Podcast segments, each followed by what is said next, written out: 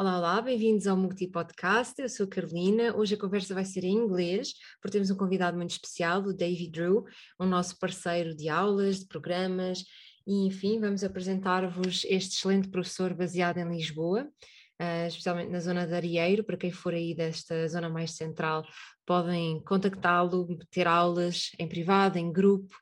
I'm gonna switch to English now.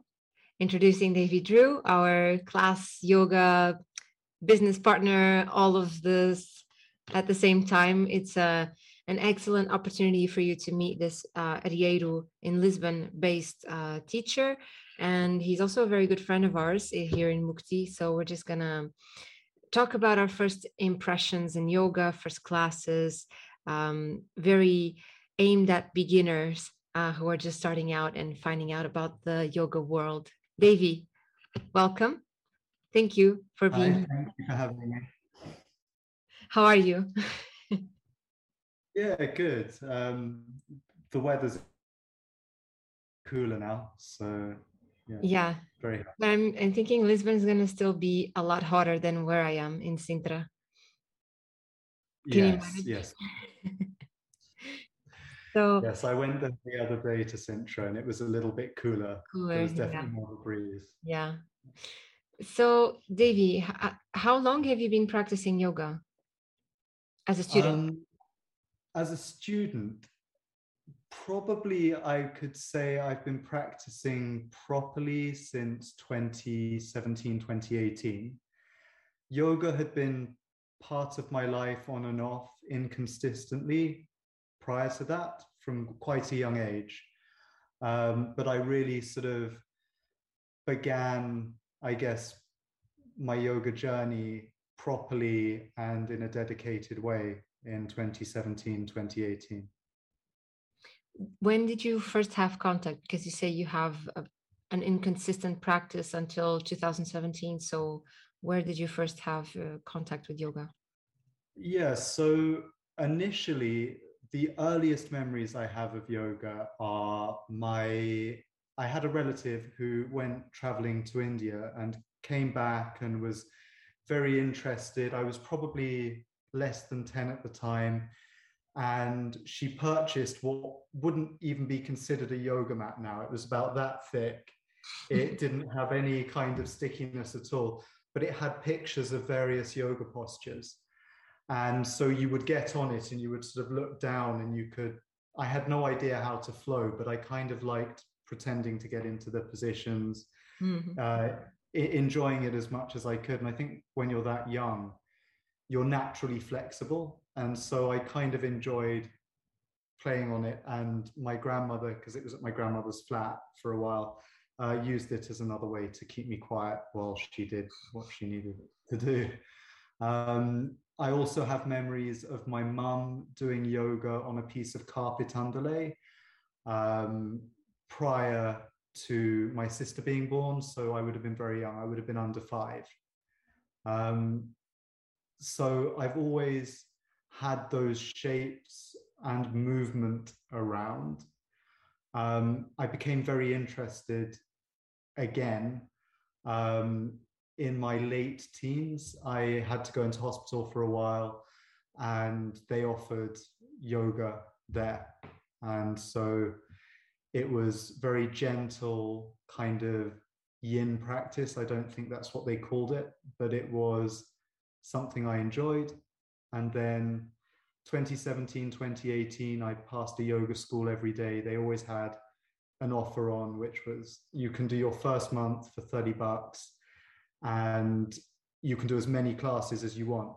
And so I was trying to get as many classes in as I could because I kind of thought if I go to one class, it's a 30 pound class.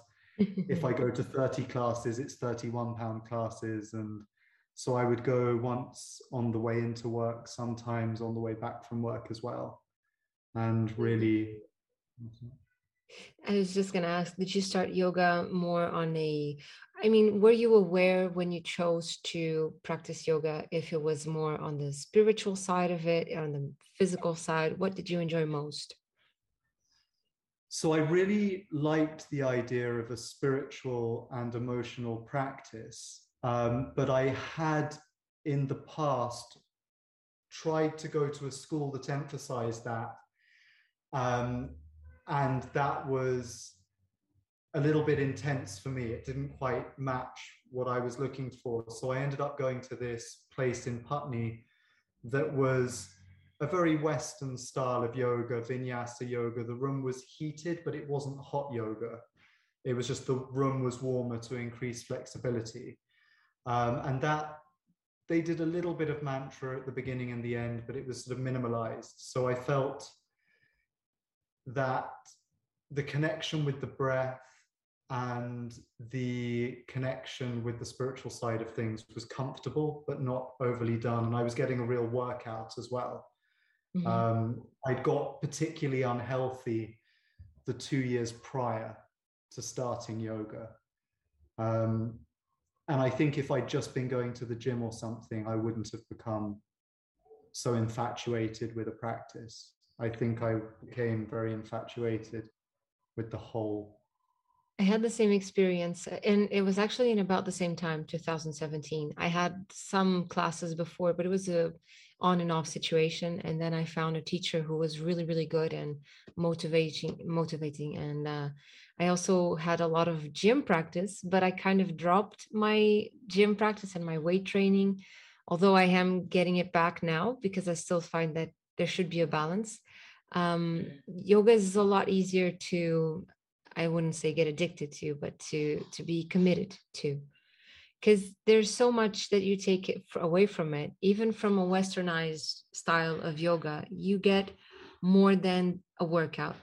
And I think you don't need to explain it a lot. Everyone kind of feels it, kind of, kind of like they're walking on clouds, right? After a yoga class. There's something about connecting the breath with the movement and with the intention and and really focusing yourself on what you're doing which can be done in any activity, it's granted, but probably you're not going to be doing that training with weights. And yoga really calls for that, for that full on presence in the moment. Yeah, I, I agree. And I would say a lot of people start yoga as an auxiliary um, practice to help support something else they're doing. And actually, it can then quite often become their core practice. Yeah. And the other thing becomes the auxiliary factor. Um, and I think even, I, I mean, I, I'm aware that you do the yoga for BJJ practice mm-hmm.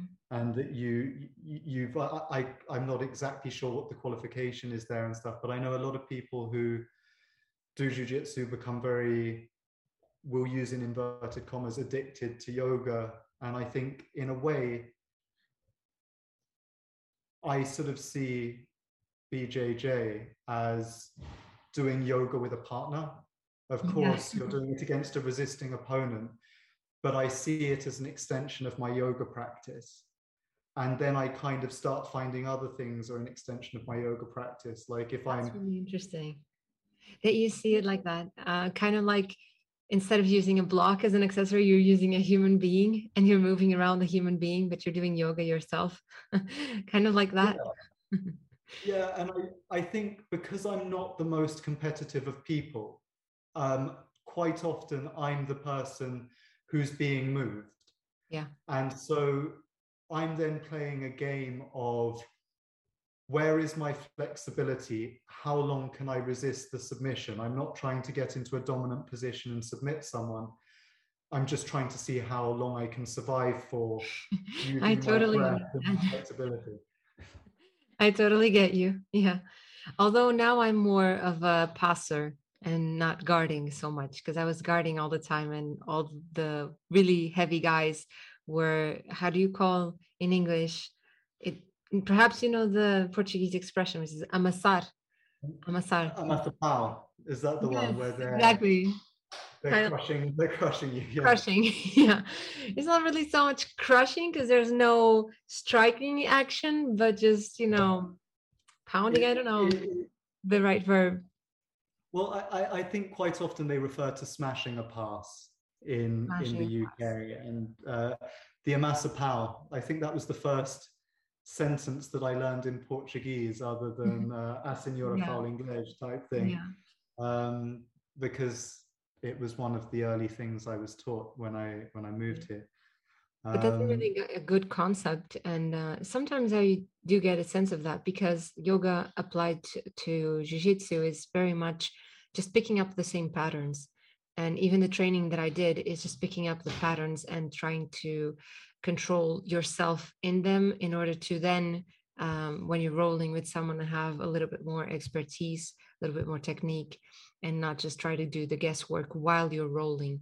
Um, mm but there's always so many variables and jiu-jitsu you can roll you have your whole game planned out but you can roll with someone it's one story and then it's a whole other story with someone else because they yeah. may have a different body or a different game or whatever but in yoga well, even if they're wider you have to like if, if you're playing a guard game um, which i guess for people who um, here for yoga is is maybe less interesting, but it's essentially you're lying on your back with your legs open around somebody who's yeah. kneeling in between your legs. The shape of that person and the power they have alters it, everything yeah. that you do within that game, within that competition. That's true. Um, That's why I started to move to passing because I think it's more flexible in that way it doesn't you're not as subject to the characteristics of your opponent as if you were a guard i you know i think i think it really depends on how good the other person's guard game is and stuff like i mm-hmm. i understand what you're saying um but as somebody who's not particularly powerful not particularly strong and isn't necessarily got the best cardio um, I can be put into very difficult situations wherever yeah. I am. But I think what's happened is I sort of see everything that I do mindfully as an extension of yoga, as a yoga practice now. Like if I'm cleaning the flat in a mindful way, not a stressful way, like right. somebody's coming over, I need to sort my life out and make it look like I'm far more put together than I am. But if I'm okay, I've got the afternoon to clean the flat, there's nobody here. When I when I pick something up off the floor, I'll do a forward fold. I will, if I'm reaching for something, I might momentarily move into a warrior three position. And if anyone's looking from the opposite like building in through my window, they're going to yeah. think it's a little bit special. But I think it's nice to try and make everything your practice. That's an interesting um, take on things. I don't know if you follow this guy on Instagram. I think it's beard the best you can be because he has a long beard beard and yeah beard the best you can be and he's like a mobility personal trainer something like that. And he was making jokes about not being the type of trainings that you see on the gym not being functional because you don't actually do a squat or like a full on squat to grab something on the floor. You don't do a lunge to open a drawer. You don't do like those exaggerated coordinated movements for daily mm-hmm. life you know? I'm going to send you the the reels that he did. But oh, now you're saying that you do if you're cleaning mindfully that you do maybe a warrior two to reach something which kind of contradicts him and i find it funny what, what I find is is like the things that I'm working on become what I do. So it might be a warrior three. Like if I'm reaching for something across the kitchen, I kind of know I've got a table here that I can use for support. I've got the side of the fridge. I'm in quite a more efficient. Area. So so so I can kind of play with the poses, um, and it also means that it it then I can kind it means essentially I'm practicing, but without having to consider it practice. It's not that I'm putting time aside. Um, like I know a lot of people that when they work, every time they send an email, they'll hit the ground and do 10 press ups. So it's like a little reward for themselves, or five press ups, or whatever it is they're capable of. Um, and that's what I try to do. I try to almost incorporate yoga into things that are not yoga practice. I think um, that really distinguishes someone who practices yoga from a practitioner of yoga, if I'm making myself clear, because it becomes a lifestyle uh, to a point, you know, like jujitsu as well. For example, when people really adopt the lifestyle, they do it every day, they do it somehow, and they adopt not just the physical practice, but kind of the principles, the ethics of it. And with yoga, I find that um, I don't do, I mean, unless I want to like do, I'm doing lunch and I do like a little dance party in my kitchen and I do some yoga movements sometimes. but it's for me, it's more like the um, quality of the attention that you're doing. And I find myself still making so many mistakes after, I mean, I don't want to be judgmental towards myself and say they're mistakes, but I, I'm very often doing like repetitive tasks and thinking about other things. And I just become aware that, oh, my mind is traveling is jumping everywhere on these other topics that really are unrelated. Sometimes I can't do anything about them, they're just stories running and running and running in my head. And I try to apply the principles or the ethics of yoga in those moments where I'm just cleaning the dishes or I'm just cooking or I'm just doing whatever. Because that is yoga, is just being one pointed, the, the one focused brain.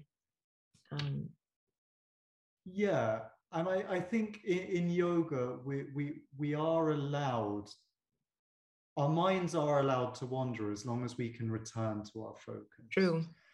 And I think the thing is that the mind wandering can be addictive because if you're doing something that feels mundane, anxiety can creep in, which is more interesting than boredom or yeah. the mundane task that you're doing or something interesting that really you shouldn't be thinking about because you should be concentrating on right. There's a, some the moral conflict yeah i know what you mean.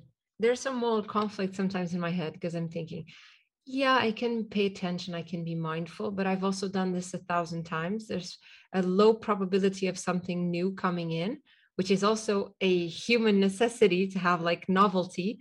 Why? Why the novelty right um, and then i'm thinking to myself i can be so much more efficient if while i'm cleaning the dishes i'm figuring out what i'm going to respond on an email or how i'm going to teach another class or something. Um, but yeah there's like this conflict in my head sometimes between being mindful and being efficient. Because you're still being mindful like if you are doing the dishes like considering that email and i i don't think it's problematic. I just i i i just I know that my mind wanders terribly, so I have to be disciplined. But I also know that other people are much more disciplined than I am. And mm. therefore, they can let their mind wander and they, their mind will wander to something useful, like the next email they're sending. Right. My mind will start wandering to things totally beyond my control.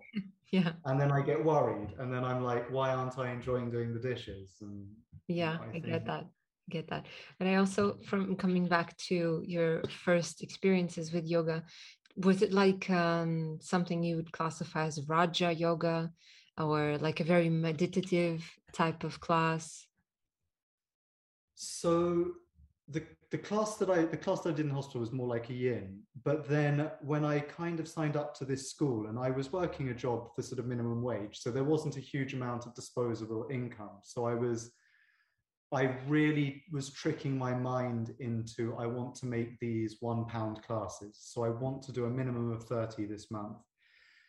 Um, and it was a, I would say, a mid paced vinyasa flow, whereby it was the speed and the intensity that made it difficult, but there were no particularly difficult poses. Mm-hmm. You know, they, they, I think there was a dancer pose in there, but you could remain in Warrior Three or something if you if you chose to. Right. Um, but even though I was super anxious and it felt very strange because as a male, it's very strange not to be like in the in the bigger group. And so I kind of put myself into a corner. All these incredibly flexible, healthy looking people were coming in, and I was not particularly healthy. I was drinking probably more than I should. and so I kind of popped, and I didn't have like smart fabrics. So I was wearing cotton. Yeah. So by the time by the time the class ended, I, I was really sticky and wet and soaked and dying but I went back the next day, and then after the first week, I started doing double classes because they would do a class that was like I can't remember if it was 6:30 to 7:30, but then they would have another one that was 7:45 to 8:45. And you stuck around and you did. So I would just leave my mat there, go out and say, "Hey, can you just pop me into the next class?" Yeah. So I, I would frequently do double classes, and I was amazed at how quickly your body adapts to being comfortable in yoga. That's which true. it doesn't necessarily with other things. If you're doing deadlifts and stuff, you're always adding weight. Whereas when you're doing yoga, regardless of the sequence, you're only ever carrying your body weight. Yeah. So you once you're strong enough to move it. But yeah, it's usually just the same uh, load every time. Yeah. yeah. It's uh, a kind of well like everything really a consistency practice. You just you need to show up often. And even if you're flexible you have like hypermobility i see this all the time. And you were mentioning people coming with like very healthy um, flexible looking bodies and smart fabrics. I think this is sometimes intimidating because there's this like collective belief that only very tall skinny ladies with really nice looking clothes can do yoga and look beautiful in it. Um, i mean you as a male probably felt that but weren't really intimidated by that. As a female i think that sometimes we can be vulnerable to comparison and we can look at our bodies and sometimes someone who by no fault of anyone has a really sculpted body and does yoga. I mean i'm a yoga teacher. I still uh, for three years i've been teaching no t- sorry two years i've been teaching. And i still have like a a female bodybuilder type of body you know? Not i don't have a yoga body.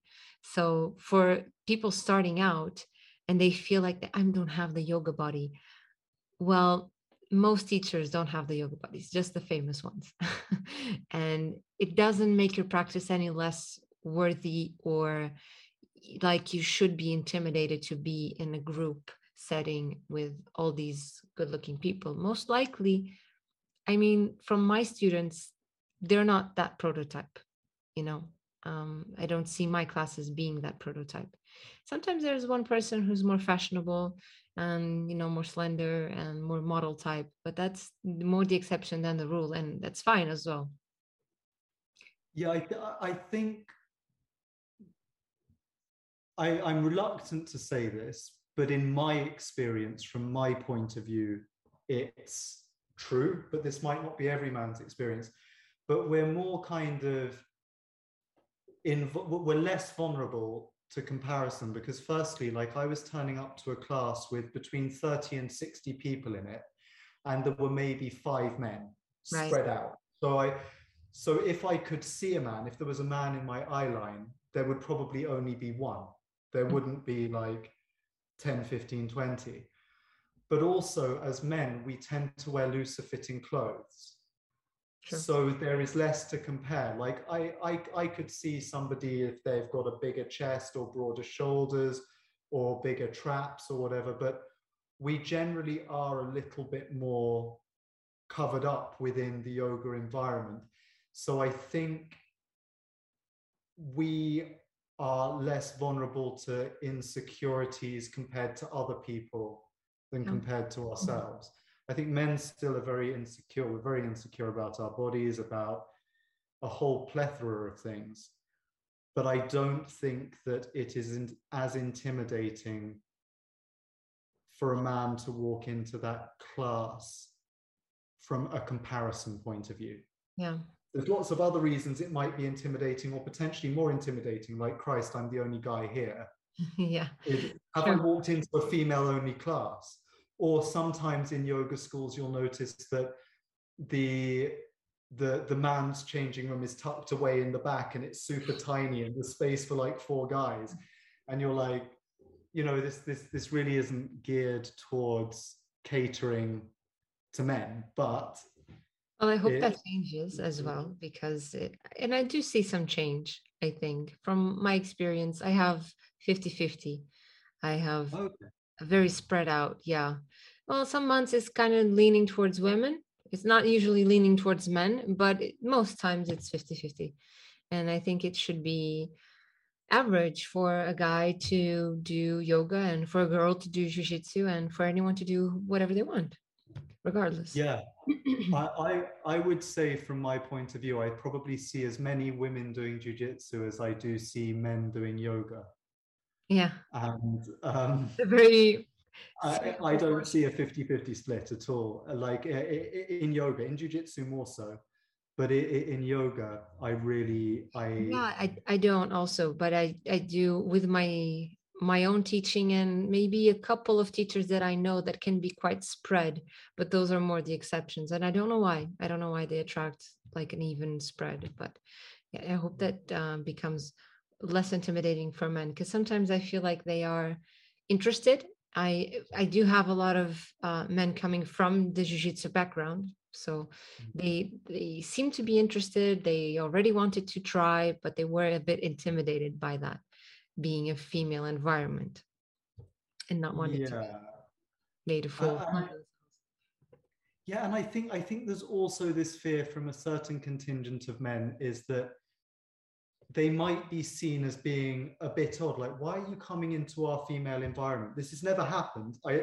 i've never experienced it but i i know that i know that men can feel like oh am i intruding on this women only space? Yeah. And i also am aware i in london uh, in east london there was a broga group which was a men only yoga group to encourage men. So they would do um, one particular class they did a women only class and another class they did a men only class and everything else was mixed. And that actually improved the levels in their mixed classes because okay. they only had the men only classes once a week. So if you wanted to practice twice you were forced into a group class. Yeah. Or if you couldn't make the once a week and you had committed to going once a week you would have to go to a mixed class. So I think there are strategies and ways, but I don't know how I feel about segregation of a class. But I think if you know if if it's something that's done occasionally, yeah, and if it serves the purpose of integrating um, female and male, yeah, yeah, yeah. I so, think if it is if, if it is of service to the community, it's it's worthwhile. Mm-hmm. So I wanted to ask you as well. Um, what you started practicing consistently, more or less, in uh, 2017, 18. When did it mm. become an idea to teach? So that's that's a bit of an odd one. So I really was loving yoga. I was practicing all the time, and I was um, at the time planning to become a firefighter in the UK. Um, so I was at I was at the point where they were doing recruitment. Um, I had gone and done. You can do the physical test unofficially to check that you can do it officially. So they they give you like a, a, a task of putting a piece of equipment together within a certain amount of time, and then a physical task where you've got to carry certain things a certain distance within a certain amount of time. And I had gone to the open day and I had done that. And I was like, great, this is going to be job security. It's going to be a physically demanding job. So I'm going to become fit. Mm-hmm. I know that I can pass the entrance requirements now. Um, there's also like a fitting into small space requirement as well, where you kind of go through a maze. And I'd done that. And then I was speaking to my partner at the time, who basically said to me, like, look, you have left pretty much every job that you've ever done because it's super restricting. And I understand that you want to be a firefighter because it gives you time off. Like you, you, you live in the fire station for a certain amount of time, and then you get an equal amount of time off. So it's it, mm. it, allows you a very free life it gives you a good pension it's a very sensible profession to go into in certain respects and you get to help a community serve a community because most of the work that firefighters do isn't actually fighting fires it's it's helping the community with with difficult situations um, and she basically turned around to me and said, Don't you think you could help people through becoming a yoga teacher? And that would have been 2019. So I'd been practicing regularly for two years at this point. And I think initially I kind of laughed it off and was a bit worried about the idea because I understood what she was saying. Yes, I can serve a community. Yes, I can help people. But there isn't the security of going into this environment where you're paid by the government. And for the first time in my life, that would have been a job that I went into that would have given me job security. Um, and I was looking forward to that. Mm-hmm. And um, but over a series of conversations, I, I became aware that actually it probably was something where I could function and I would be able to offer something. But I was also concerned at the beginning, like, what, what can I offer to this? Like, am I the right person to do to do this? And she kept saying to me, the more doubts you have, the probably the more eligible you are to do this. Um, so yeah, that that then the kind of the rest is history. Then in in in, in 20, it was either late 2019, early 2020, I did my qualification and um, and became a a teacher and then I became quite lucky because I was speaking to a few people and someone said to me, Hey, I'm going to be running a retreat this weekend. Could you hold my regular class in, in an outdoor environment? And I was like, totally freaked out because I, I, I, I, I, it was going to be my first class and I was not going to be in an environment that was supported or anything, but I, I did it and the teacher got good feedback. I think she put a plant in the class, like said to one of her friends or a regular student, will you turn up and make sure he doesn't just burn my business while I'm away for the weekend? And then I started teaching and and working with a couple of people and really enjoy it.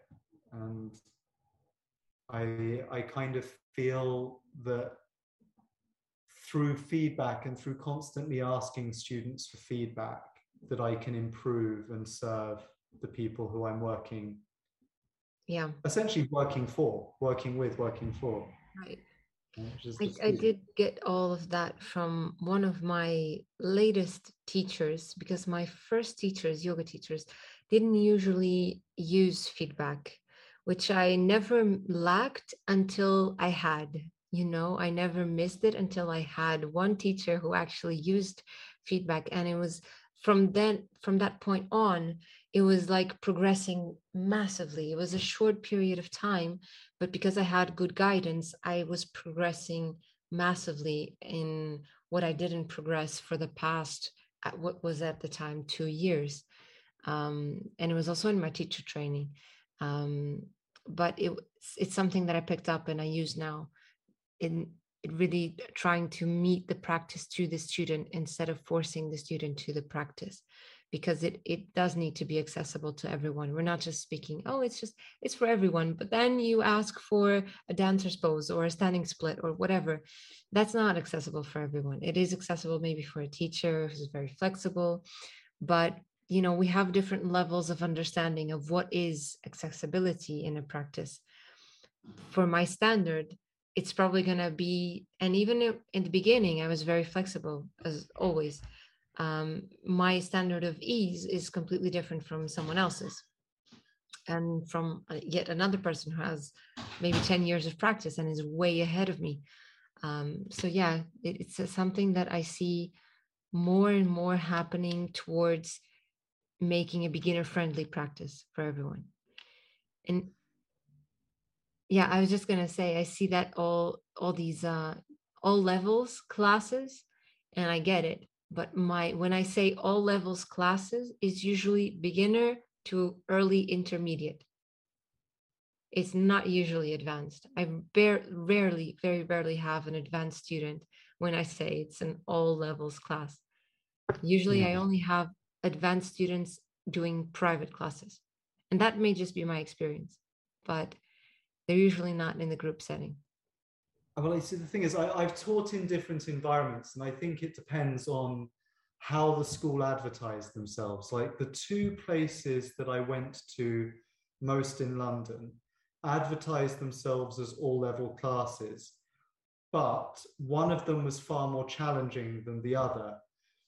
And so, what I would find, because these two schools were close together, there was some crossover. Like, if one mm-hmm. had an offer on, you would have a chunk of people go from one to the other, then the next month the other one would have an offer on.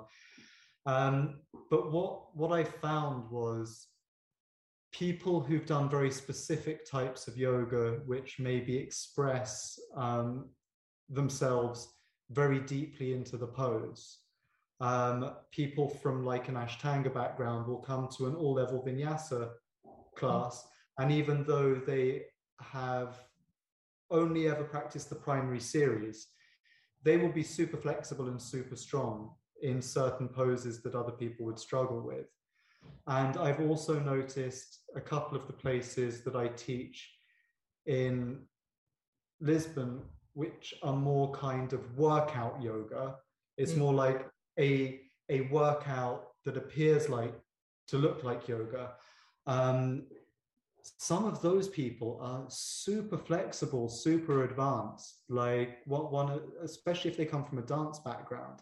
And I'm standing there within the class moving through as the teacher and i'm i'm looking at some of the students going they can express these poses far more deeply than i will ever be able to express them you know i'm a 38 year old man i started this yeah. practice in earnest a few years ago and even though i can talk them into positions and i can help them with their alignment I will never be able to move into that position. And then you end up with like imposter syndrome and fears. So I, I think um, what what I find is that, and again, it comes down to that intimidation um, situation is when you're teaching a class and you have students that can express the um, the asanas more deeply than you can. Um, do you like sometimes I think I get a feeling of imposter syndrome, and then I'm kind of sitting there going, "Well, I'm here as a teacher, not a performer." And exactly, yeah, that's what I was going to say. That's uh, I think you get this once you've committed to the practice and you still keep coming even if you feel that initial intimidation you understand that yoga is not just the asana. And even if it is an asana focused class, which is about 99% of Portuguese or Western classes, you do have uh, an emotional work happening in the background. And that's what you should. And a good teacher should, even if just discreetly, should make that be understood that it doesn't really matter how deep you go, how bendy you are. It's much more about how much attention you're paying and the quality of your attention, I think. And it, I do also get this feeling because sometimes, and it's really hard to beat me on being expressive in a post because I can be very expressive if I'm giving my my baddest.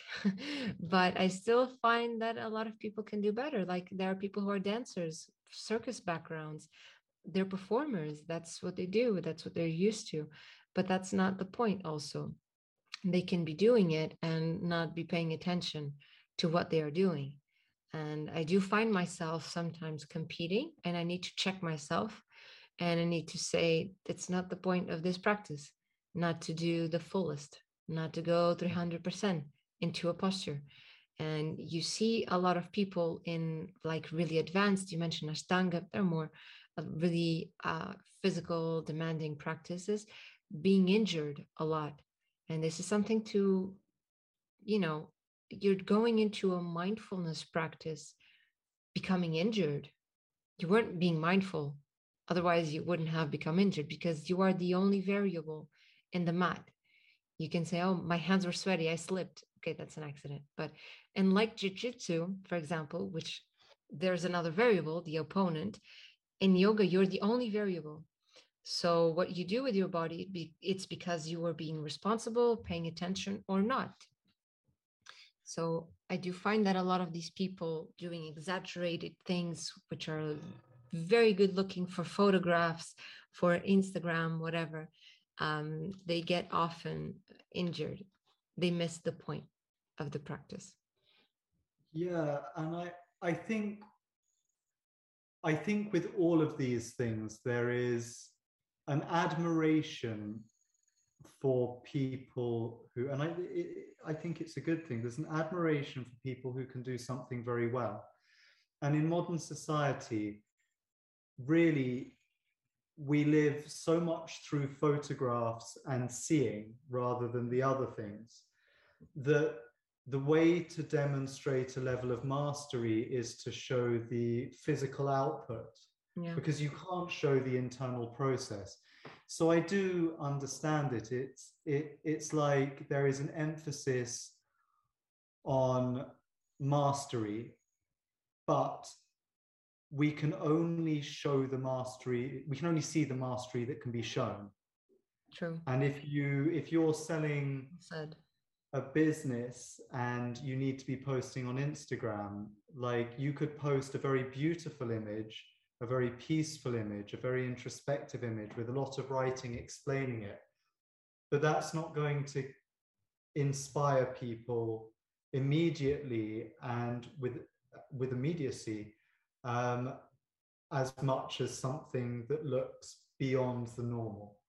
Right. You know, we we there's also nothing only... against uh, being very acrobatic. I mean, that is impressive. Yeah. That is something to be wowed about. Yeah, sure. Yeah. But also, don't be intimidated if you don't manage to do something like that. It's just the point of yoga is something else. That can be a nice little extra that you become very bendy, very acrobatic. But that's just uh, an, a side part and I think mastery takes many forms. Like there, I'm going to totally butcher this, but um, there's there's there's a story in um, I, I, believe it's China about a warrior going through a town, and the one of the local tradesmen um, slights him, upsets him somehow, and they end up with some conflict. And essentially, the person who's not a warrior says, "Hey, I'm not a warrior." And the warrior says, Well, look, I'm going to come back in a year and you need to show me that you've mastered something or that you can beat me at something. And you know, Chinese coins have a little hole in the middle of them. I didn't. Uh, so, so, so, so they can put them on a piece of string. Okay. So, so if you look at Chinese coins, older coins, they've got a little hole in the middle. And he basically masters the art of pouring a pot of tea so that the stream of tea goes through the whole of the penny without hmm. touching it.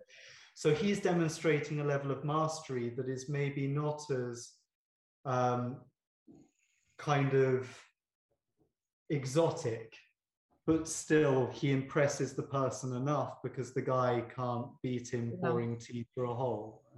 But I also think that yoga is kind of a process of not wanting to impress anyone anymore because yeah. once you've also done the work and you manage to get some control over yourself which i think is a lot of, of yoga is about it's a mix between letting go and also having control and not letting be controlled by others by yourself by your emotions by situations and once you have that um, sense of being present being aware uh, not having your mind running everywhere at the same time, you, you kind of let go of what others think of you. And yeah. it does it just requires for you to show up to the first class, maybe get a vibe from it, then keep coming to the second and third, and you're gonna become someone else in this process. I really think I I have this experience. Um, mm. And at some point I was going to class and maybe yeah my my self-esteem was a little bit down or something but i would feel also so much better every time i went to a class regardless of who was there what we were doing i mean i was always trying to follow along but if i couldn't mm. manage something i just couldn't i would respect my own boundaries um, yeah. and i would also get a lesson from that from these are my boundaries at the moment and i Yeah. i feel these things. I just i get information about how i am feeling how was my day because we're also so much on autopilot. It's also such an amazing break from day-to-day stuff where we can just appreciate being alive and understanding how we are feeling today what's the what tensions are in the body what thoughts are in the mind. And this process which is kind of subtle happening while we're doing these crazy postures um, kind of works i can't really say how it works but it works Well, I think the mat, being on the mat can be sort of a metaphor for life. Like one of the things that I loved during my teacher training was we had a teacher who would always tell us to embrace the wobble. Like if you were doing a balance pose, even a really simple balance pose, I'm not talking about anything too expressive. And she would say, you know, and I use it in classes now as well, but she would say, we wobble every day. We, we wobble emotionally, we wobble physically, we wobble spiritually. And the mat shows us that we can find our focus, that we can balance, we can, and we can always return to two feet when we need to. We can sit down when we need to. We can stop when we have to. And I kind of liked that, that anything you do on the mat, you can draw a parallel and a metaphor to everyday that's true. Life. yeah. Um, well in my teacher training i also had a very strict type of teacher and i didn't really understand this concept of you know braids the wobble. Now i do a little bit more. I actually don't think there is anything uh, uh, isometric or static about balance. Even if you find that you're very very well balanced there's always so much activity going on Uh, millions it- of micro adjustments. yeah it can be very subtle but it's there. So yeah, that that's life and controlling that so that it seems more subtle that it seems more like you're mastering it but still there's a lot of work being done. And i think that's the, the stuff that doesn't show on pictures is how much you've been working on it and how much it transfers to your daily life But that again is like a, a beautiful metaphor. It made, it, made, it made me think like all those little micro adjustments that you're doing, some of the coolest, most relaxed, together with it people that you kind of you have that impression of them. Oh, this person is incredibly together, calm. to You don't know how many micro adjustments they're making in every moment that you can't exactly. see. they just and- can probably predict better and they already do those tiny adjustments and don't let situations inflate right? Yeah, i think that's the thing. No, Um, absolutely. how do you just another question that i find interesting um, how do you think your practice has evolved as a student but also sometimes it overlaps to teaching uh, from your initial practice days to where you're at now? So I think when with my initial practice, I thought if I continue, that there was going to be. I thought that the emotional and the um, spiritual changes would come from the physical practice. And actually, I found out they're all symbiotic with each other. You know, if you're, it, I, I thought if I practice enough asana, then I am going to become a calmer person who is better at breathing and better at meditation. And actually, I found that visualization really helps with asana. So, one thing that I really struggle with is balance poses. I, I, and it's not necessarily the balancing, it's retaining the the correct alignment. Like I can balance with bad alignment, or I can have good alignment and, and wobble. And I find that visualization really helps and meditation really helps. And so I found there's like a symbiosis between the asana, the meditation, the visualization, the breath work. Um, whereas when I started, I kind of assumed that if I practiced asana enough, I'd become really zen and like Mhm. chill. yeah Um, and I think now, I think learning to explain stuff to people means that you learn to teach it to yourself. So, one of the things that when I think it was one of the last days of teacher training, I said to this guy, like, look, you basically grew up in an ashram, you, you've done a PhD in India in yoga, and we've essentially done a month of training with you. How can we justify teaching other people with this really small amount of experience we've got. And he said, because you're just teaching from your own experience, which is what I'm doing. And as long as you're honest about that and you're honest about your level. And I then found that through teaching people from my very limited knowledge, I became better at certain things and then my knowledge expanded so there's again a symbiosis between teaching and practice and also caring less about or trying not to care about what i'm doing when i get to the mat and i do my personal practice just flowing mm-hmm. not thinking too much about i have to do this pose today or so I, I think yeah, that's I think... A, a, bit the, the, difference between training for a skill which can be yeah. a yoga skill or any other skill and just practicing yoga. Because I, I do this very often. It's like i have 30 minutes to practice yoga in which i just breathe flow and meditate usually at the end. And then if I want to on the same day in another time, I have a skill practice, which is I want to accomplish this pose or this exercise or whatever, because I feel like it's gonna be useful for transitioning, for because I want to impress myself or challenge myself. But that's not really about yoga. That's about a skill that I want to accomplish.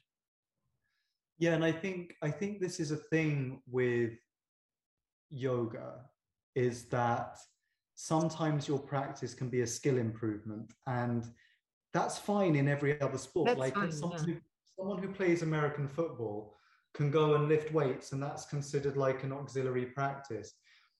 But for some reason i think in yoga we try and see everything holistically but actually sometimes we need to go away and work at something especially if there's an imbalance. Like i find that my lower body strength isn't nearly as proportionate to my upper body strength. It's not proportionate. Like I, I have, I generally, I, I don't know why it is.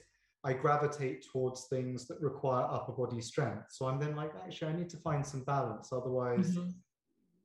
you know, like, okay, I'm walking around, I'm using my legs all the time. I'm, I'm walking up hills. Lisbon's a very, very yeah. undulating city.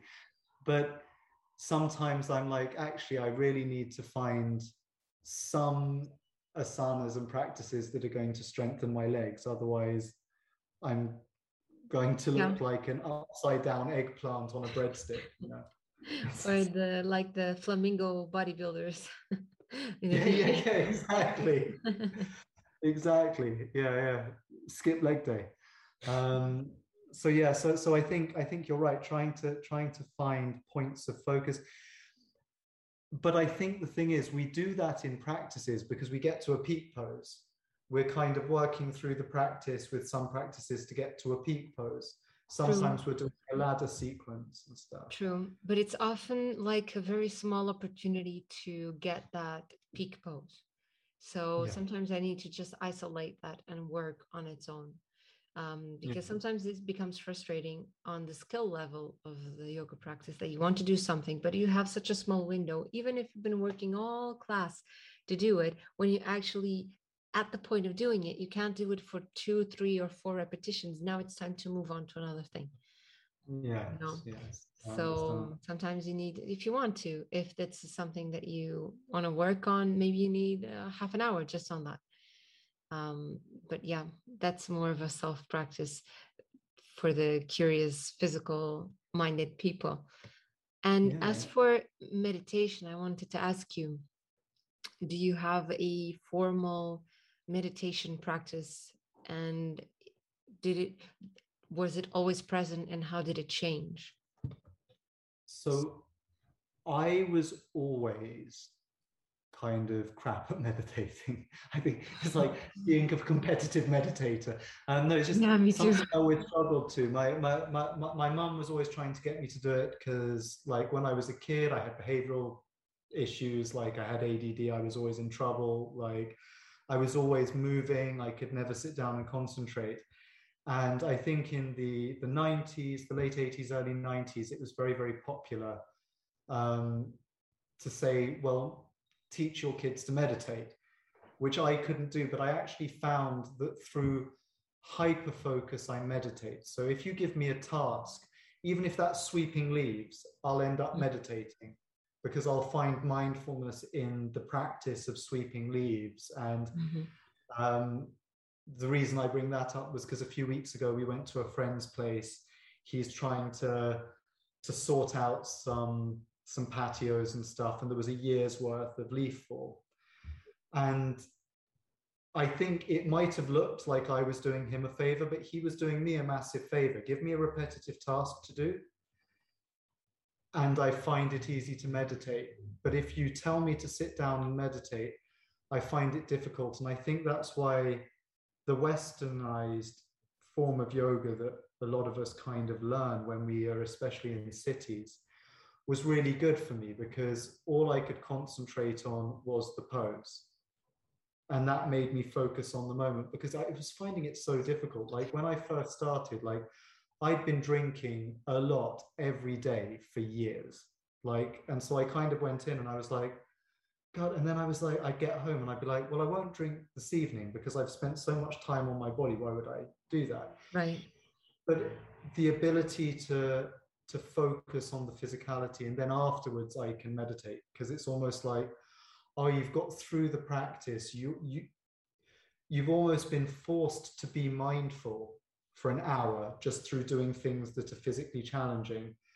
Now I can sit down and meditate. If I'm doing vigorous breath work, I can meditate as well. So, kind of, I guess the most simplified version of that would be like Wim Hof breathing, but actually, there's more kind of complex and intricate breathing things. As long as it's vigorous, mm-hmm. it helps me to meditate. Then at the end of the vigorous practice, I can stop and I can find stillness. But yeah. I'm not a natural yeah i have a similar experience i do very well with meditations that have the an object so you can i think you can classify these kind of object or abstract meditations and if you give me a, an abstract meditation that's where kind of anxiety creeps in because just think about nothing avoid thinking I mean, the purpose awesome. of the mind is to think, right? So I I find it much more useful to have something to think about, but something in which my concentration is one pointed. So I can do a body scan. I can do any type of uh, trataka, like focusing on the light of a candle or uh, an, a fixed object, something, or focus on a feeling, but it's something that I can grasp somehow. And you were mentioning in the beginning of the conversation that uh, you you had some classes that you didn't identify with because they were kind of too out there. I also mm. had a few of those, and I feel that sometimes with yoga, especially for us because we're not in the Indian culture and we don't have the same idols or we don't grow up with the same traditions and stories. Um, sometimes we kind of either we simulate that and become part of that culture uh, if we identify really if it makes sense to us or we kind of feel like a misfit. I i sometimes feel like a misfit when they ask me to uh, sing mantras because i mean this is not my mantra. I never grew up listening that shiva as the uh, god of yoga and brahma created the universe and for me it was god and jesus for me personally yeah. right? Um, but i also don't bring jesus into yoga even though there are there are some stories even though there are some evidence that jesus and buddha met but uh, you know well, th- there's this aspect like, as well yeah have, have you have you heard have, I'll send you a documentary. There's there's a documentary about how Jesus might have been a lama, and that's why he disappeared from. Yeah, I have a book on that topic yeah, as well. But yeah, send me send me the link. Yeah. I want to um, but, but I was going to say, you said that you feel like a misfit, but I don't think that's a bad thing because if you really look to like, and I'm not talking like hatha with this with the gentle th rather than hatha yoga. Right, right. That we that we that we that we practice now and we consider to be a more relaxed form of yoga. But the hatha yogis, the real um, kind of deep meditators, the ascetics, they were misfits. They were totally shunned by society. You know, it was to a great degree they were respected in certain in certain aspects as well, but they were never seen as I, I, think they were seen as part of but separate to society mm-hmm. in, a, in a way. So I, I don't necessarily think that somebody who practices yoga should feel like they fit in, you know. And you say that you feel like a misfit with that, but we're putting ourselves in physical discomfort. When we're asked to do mantras, it's just another form of discomfort. And that's true.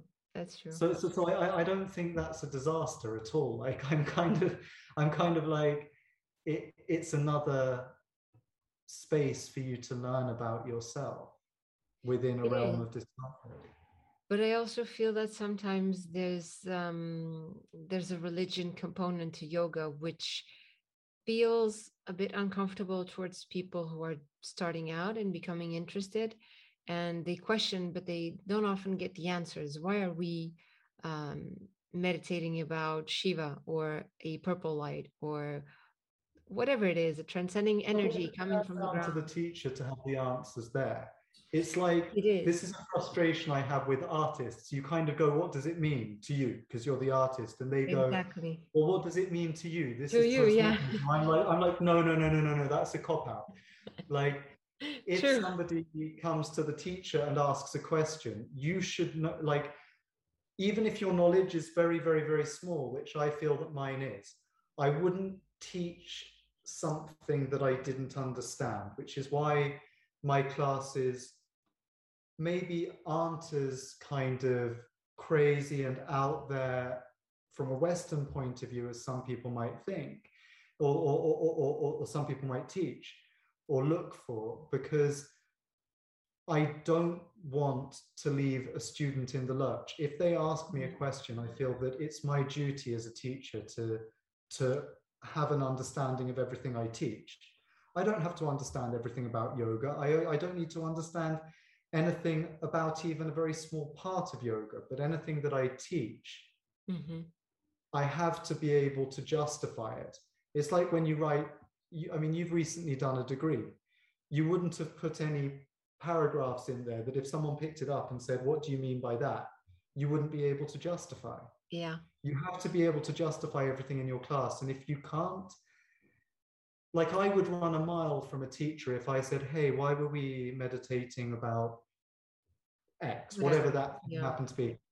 If they said to me, you have to learn, you that'll come with time, or if they say to me, uh, you'll learn that in the future, or they say, to, no, it's it's like going to uh, a martial arts gym and them saying there's hidden techniques the yeah. secret techniques that you can't learn. The second people veil things in secrecy and tell you that you can't do it. Yeah. Or that they don't know or that you'll learn in the future you know i, I think that's scary. Yeah. it, often there's this vagueness i think. There's often this vagueness in um you know is that is that a word? Vagueness? Yeah. Yeah. In in the yoga teaching space and i i also run away from that i like my things not because everything needs an explanation necessarily but it does need a purpose it does need a cause um, yeah. for example i do the the om because i know there is a neurological and i also understand the neurological sides of mantra chanting but om is very neutral i think it doesn't have yeah. a very um, religious connotation you have just slight just a slight variation from om you have amen So yeah. this is the or same Amun, thing. If you go back, or Amun, yeah. Ancient so, Egypt, yeah. Exactly. I, I, I yeah, I, I, I would say, like, if you're teaching yoga, anyone who's teaching yoga, if you're teaching stuff that you can't explain, the purpose of, maybe you don't have a full understanding of the whole intricate history throughout time, but if you yeah. can't explain a really good, everything should should serve a purpose. Yeah, and good intention, and not just yeah. uh, copycatting because someone told you that it worked like this. As a student, I was questioning all the time, and uh, you know, I I could be in a class and I could respect the style of the class, but I probably wouldn't stay in a class that I didn't feel that made sense to me personally, because you know we're we have limited time. I want to do stuff that makes sense to me, even though I like yoga. I don't like all formats of yoga. I think that's mostly where I'm getting at is that as a beginner or just a curious person, you may feel that one class that you took wasn't your class, but there's like a full spectrum of yoga classes that you can attend. Oh yeah, have such different experiences. For sure, and when, when when I'm teaching a class, like not not not for my students, but if I'm teaching a class for um, a, a, a company or for another school or whatever, um, I will always say to them, if I notice, especially if I notice there's a lot of new people mm-hmm. in that class, because when you're ticking them off, you kind of see this is their first class, this second class. I'm like, hey guys, just so that you're aware, there's several other teachers that teach, so give us all a go, because I might not be the right teacher for a chunk of the people there. Yeah. But if they come back, because they might have bought their 30 days for 30 bucks or their their 10, 10 days unlimited classes or whatever. I don't want them not to get into yoga because they don't like me. Right. Like I, I would mu- I would much rather they then came to another class and got taught by another teacher and and loved it. And when people ask me, when when friends ask me like, you know, what should I do when I'm trying out yoga? I'm like, just try every school. Like right. go if as long as it's within a distance that you're happy to travel on a daily basis. Because if you find the perfect school and it's 90 minutes away, you're never going to go. Right. So basically, for me, that means it has to be within half an hour. Okay. So when when I'm choosing places to go and practice and to learn more and stuff, if I'm going to attend on a regular basis, it has to be half an hour walking distance walking distance. And, I was going to say 50 minutes, but I was thinking car. yeah. Ah. So, so for me, half an hour walking distance is is my limit, and yeah. I will go and I will try different classes and I will try different teachers, and I I would rather somebody went to 10 different places and then came back to me. Yeah. And this is what I love about my my jiu-jitsu coach. If if I want to try another school, he'll be like, yeah, go, like ha- have a try because I will always go back to him. Like I, yeah, I, sorry. Yeah, because people are also free. You don't own the students, and the students are not owned yeah. by the teacher. And there's no, you know, hard feelings. It's just uh, sometimes it makes sense with someone else. People click, and, and I, I genuinely think a majority of people would benefit from some type of yoga.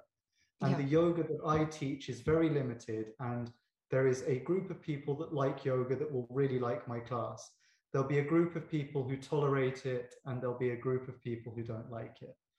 And I, I think it's really important that people just go and and try stuff.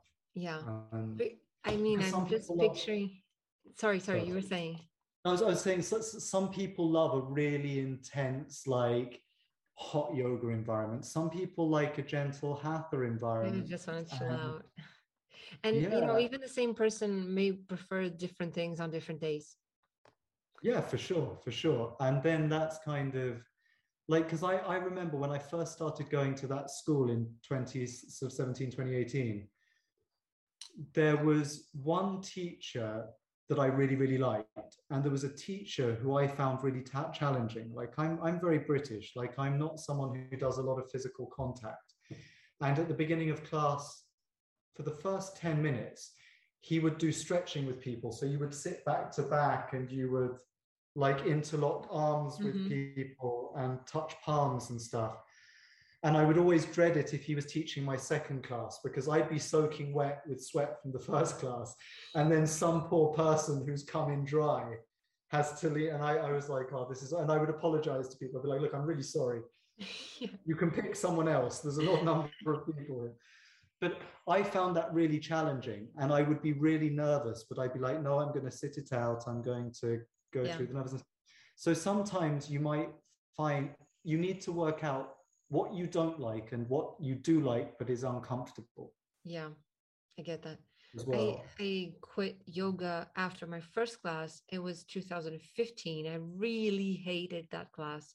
And yeah. i mean the teacher i'm assuming had like a groupie because i always saw the same people coming to the class like these group of ladies and they enjoyed it so much. I was wondering what's so special about this class. They're always bragging about it in the locker room. I just went and I hated it because, well, at first there was an absolute obsession about alignment that didn't make sense to my body.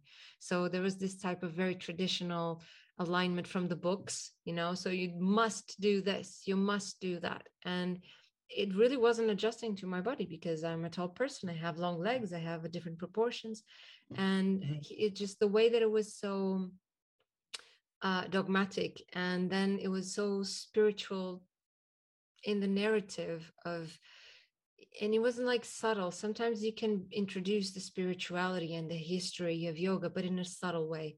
But it was yeah. very, it was too forced and i felt as a 15 year old girl i felt like oh this is, shit is boring i'm gonna go i'm gonna go back to the gym room and you know it it is that job of the teacher to meet the student while also being honest to your own practice of course but meet the students where they're at um, and then i found uh, this amazing teacher a few years later um, and i really became committed to the practice, to the practice that I hated for the first time. I just gave it one second chance and it was a completely different experience. So, and, a, and a life changing one for you as well. And yes, yes, definitely. And it was also the timing that I was a bit more mature as well, but it was a very nice class, very well balanced. It did have the spiritual side. So it wasn't because of the spirituality. I, it was just a different approach to it and a more democratic way not so yeah. much pushing concepts into your head yeah no I, I i i which i appreciated more yeah i think there's there's like so, some people like to really have things given to them some people prefer yes, like subtle that's discretion and that's all valid it, it worked for all of those girls that you saw in exactly. the changing room but then it didn't work for you exactly so yeah and I, I think i think the other thing is is I I don't like the territoriality sometimes that people are like the yoga that I do is correct and everything else is wrong. Like yes. Uh, uh, and I think that when things become a little bit culty, it it can force people to stay because they're like, I'm doing the right type of yoga. So even though I feel uncomfortable, I I don't even want to be here. This is yeah. the real thing. Uh, and I think that's the worst way to retain students. Like the best way to retain students is yeah. to be like, hey, everything is available. Most of it is legitimate. Until people are being abusive or lying, yeah. then it's it's all legitimate. Yeah this was an experience any kind of emotional manipulation it's disgusting. Exactly exactly. And this was actually the case for this first class because he was so obsessed with alignment it was also kind of an excuse for him to touch and you know it's kind of being off limits inappropriate. And this i mean for the ladies who are starting out this is not very common i hope I don't think it is, but it, there is a possibility sometimes for a teacher to be, and this is the case for yoga history from all tradition, from most traditions. Yeah. I mean, you have Ashtanga yoga, abuse, you have Iyengar, you have. There is a lot of abuse also going on. So just become aware that although albeit rare, this may happen.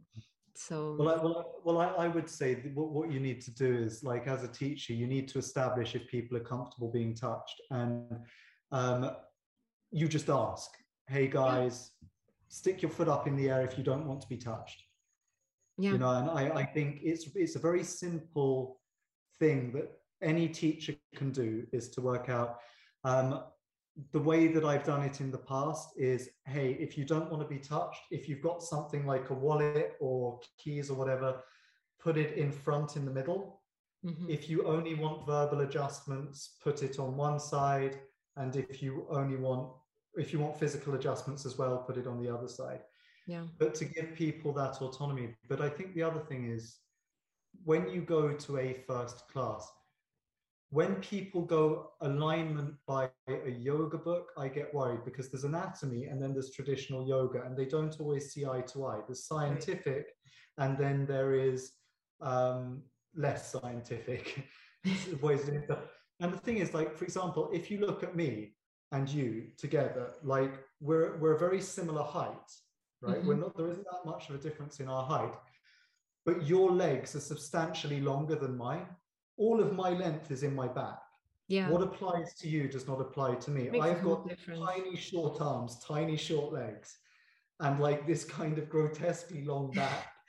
and and I I think what if, you say there is a particular alignment that works for everybody, no, quite often No, I think some of this older stuff is a teacher has worked out what works for them and has tried to make everyone fit that Yeah. mold. Not, we are anatomical. We're all differently anatomically built. We're, we have different anatomies.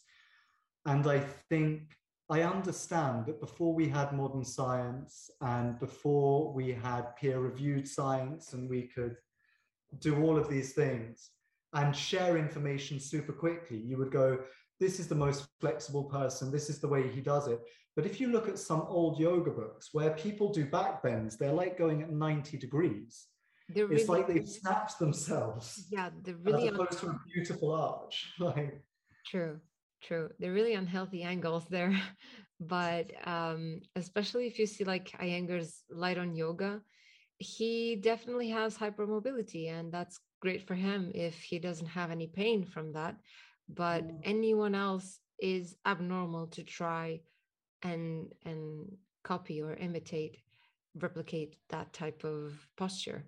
It's probably not going to do any good. And I saw that in the beginning of my yoga practice where I really wasn't I mean I had a great teacher but she wasn't very aware.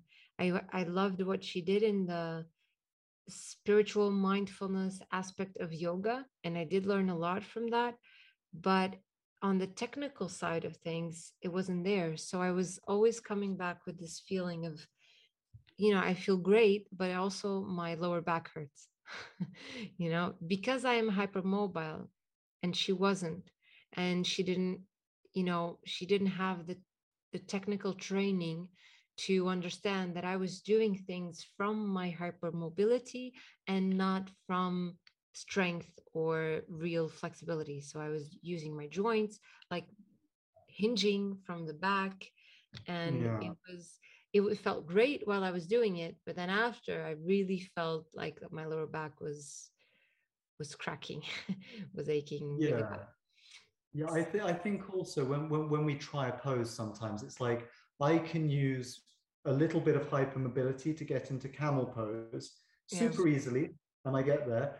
But actually, when I do it correctly, it's much, much harder, and I have to engage my core a lot more. yeah So I can do kind of the easy, lazy one, but then, like you, I end up with a slightly sore back. Whereas if I do it properly, it doesn't look as yeah nice and I, yeah i get it I get and it. I and I'm getting tired doing it, but actually, it's a better. It's a better. That's what I was going in the beginning uh, when I said that a lot of people doing the fullest expressions of the postures and the exercises are often getting injured because Mhm. they can be very strong and their body can take a lot of damage. But over time, you're I'm seeing a lot of people from more dynamic, more demanding uh, yoga practices like replacing knees, um, yeah, having uh, shoulder surgeries, having disc uh, surgeries on the on the spine. So that you need really to have compassion for yourself, self-compassion, Exactly. kindness, mindfulness to your body. And I think that's really important. Like even towards the end of the class, when I'm doing bridges and wheel poses, Mhm. I will always say to people, hey, if you did it yesterday, you don't have to do it today. Like if you want to do it tomorrow, you don't have to do it today. yeah, And if you do it, do so mindfully and with compassion. And you still see people pop up like a Yeah. like a, you know one of those Quechua tents that goes and you're like, oh like, yeah, um, be careful because you yeah. can get injured with yoga. There is this sometimes misconception, even from the medical community, like, oh, you can't do a lot of things, you can't train weights, then you do yoga. It's not quite like that. It's not like the thing that you do when you can't do anything else, because it can be very physically demanding and it, it Mhm. does need some preparation if someone has a condition, a health condition, or a pathology that you need to be extra mindful of. But even if it's not the case, it it's easy to you know become competitive, to want to reach that posture, to want to have the perfect picture or whatever it is. yeah, but it- yeah. Yeah, it, it should be about yeah, compassion, attention, pay attention to what you're doing. Because if Mm. you're really paying attention, it's so hard to get injured. You're reading the signals. Well, I think Faraz Habibi, who's a mixed martial arts coach, Mhm. he talked about there's this very kind of he calls it like an American way versus, versus a Russian way, Mhm. um, which is the American way is like train four days a week to maximum capacity for however long it is, and then be sore and do recovery. Whereas then there's a Russian way of doing things, or for the, the way that Faraz Habibi advocates, which is um, you should be able to train every day. So you shouldn't go to like hundred percent every day. Mhm. for- uh, sorry, hundred percent four days a week. You Right. should go to seventy percent seven days a week because over a year you're going to net way more time in the gym, way more time in the yoga studio, way more time improving yourself. So it, it's better, yeah. Only train like four times a week if that's all you can do. But if you can find an hour to do a yoga practice every day, don't go to 100% every day. Yeah. Yeah. And I often just, I don't have an hour every day. And sometimes my schedule is kind of, I'm counting on something on a break and then it doesn't happen. And oh, there I lost my hour. I'm going to still do maybe five minutes of stretching and five minutes of meditation. And that's great. And on the next Yeah. day, maybe I don't have that time. I'm not going to do stretching because I did it yesterday. I'm going to try to be a little bit more varied. And I try to still do something, still do even if it's just a little thing. And for people who are just they're curious, but they don't have the time, they really because you can make a lot of excuses for not having the time, but some people actually don't have the time. Some people are actually really already struggling to fit everything in. If that is the case, five minutes is going to be wonderful. And maybe Uh, 10 minutes the next day or 30 minutes if you have the time. Where, where you can fit it in, as I said, like so, I, I've got a, I've got a really good friend um, uh, who I, I'm very close to. We speak to each other very, very regularly. We don't live in the same country, um, but the way that he got fit because he's he's a dad of two kids, right? Mhm. Both him and his wife work, so it's not like they've got time. Right. But what he does is he makes time to do one or two jujitsu classes a week, but he smashes out squats and push-ups. Even in, even if he's in the office, he'll hit the ground. He'll do some, five push-ups, or he'll go. And this was a thing that I did because I'd got very very unfit. I had my thyroid had packed in a few years ago. When I decided to get fit again, I would say every time I go through a doorway, I need to do ten push-ups. So if I was going from where I was working in my flat to the kitchen, I was doing 30 push-ups on the way and 30 Yeah. push-ups on the way back. It was 10 at each door frame. That's a great little strategy. kind of- yeah, you, you you have to work out ways of making yourself do. And I had a pull-up bar in one door, and I was like, okay, so when I go through that door, I have to bang out five pull-ups. Yeah. You know, that was the Sometimes that's that's just enough. You don't need some mm-hmm. and I think people also get a little demotivated because it's not just the time in practice, which can be 45 to 60 to 90 minutes. Sometimes you find these 90 minute classes, but also the time in between. So the time that you need beforehand and after getting the shower, everything. So it's a whole logistics. It can be, if you can fit that in, it's wonderful. But if you can't, don't not practice because of that. You can do a less formal practice. You can do a self guiding with a YouTube video if you must. I mean, just start, right? I, I also started with that YouTube videos and they were great. They served the purpose.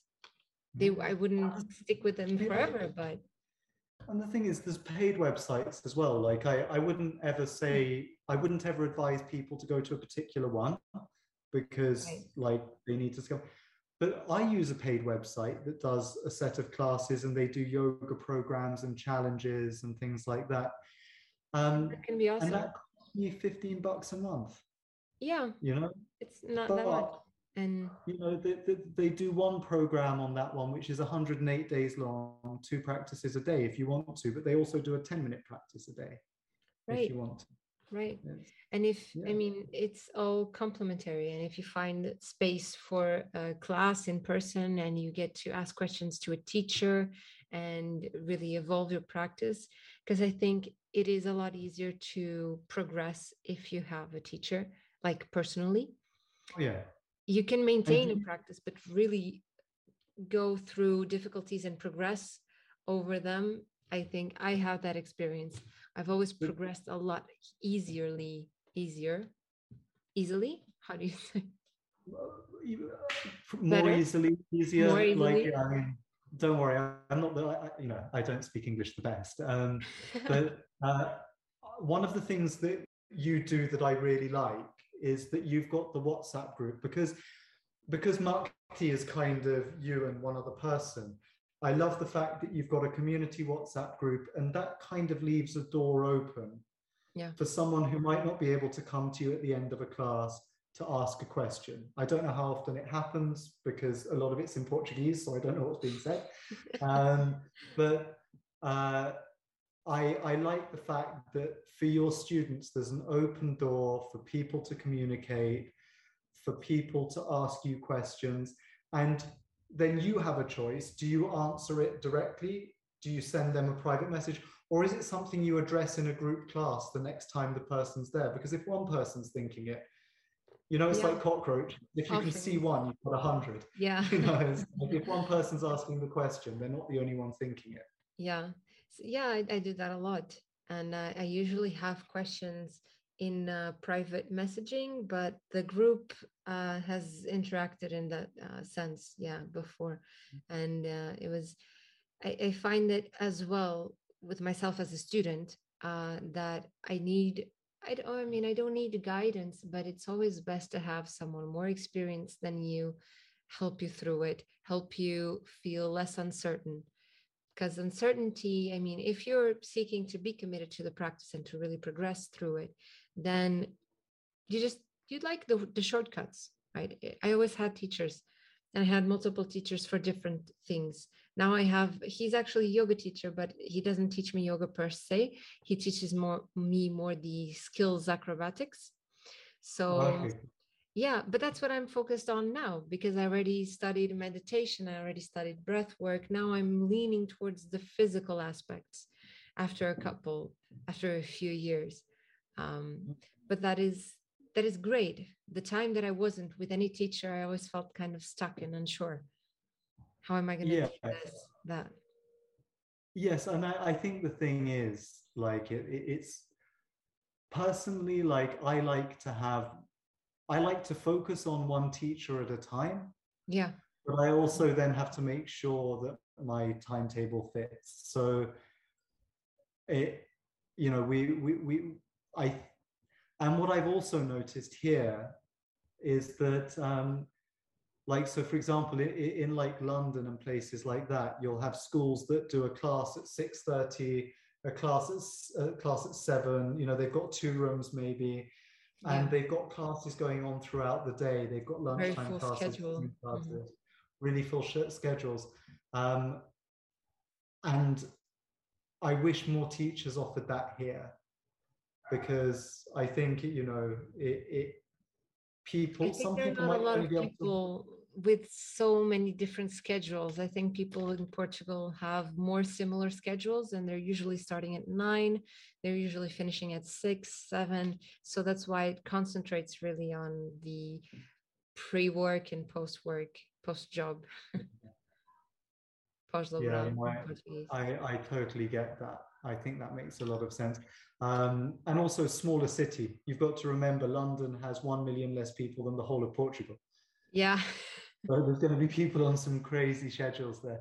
Um, but no, I, th- I think there has got to be space for like a lunchtime 30 minute class for people Oh, yeah. who want to pop out from work That- and stuff. That you do see. I, I found some studios, especially in corporate areas. mostly Ah, them, okay. not so much in the like historic areas of the city, but Mm. corporate parts like north part of the city usually have lunch lunch hour classes. Yeah. yeah.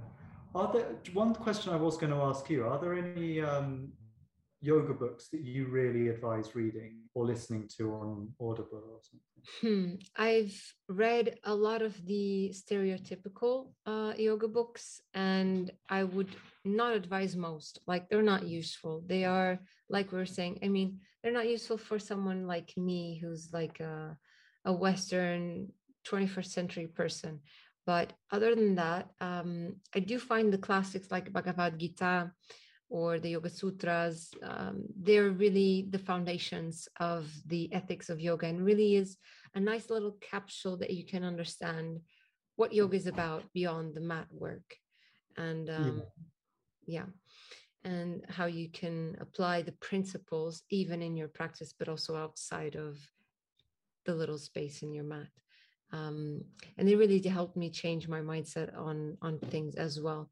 You don't necessarily you can especially the Bhagavad Gita or the Upanishads, which I also read, they, they do have this religious Hindu um, tenor to it, but you don't have to attach yourself to it. You can also read the Bible and not become a Catholic. You can just extract the principles and the values of it. And I think those are, um, yeah, the Yoga Sutras, the Upanishads. I have yet to read the Rig Veda, but um, I haven't managed to find a good version of it. I always find like these tiny versions of it, and I'm thinking, no, this is much bigger. How am I? But but yeah, I would say that's probably a good read. I can't recommend because I haven't read it.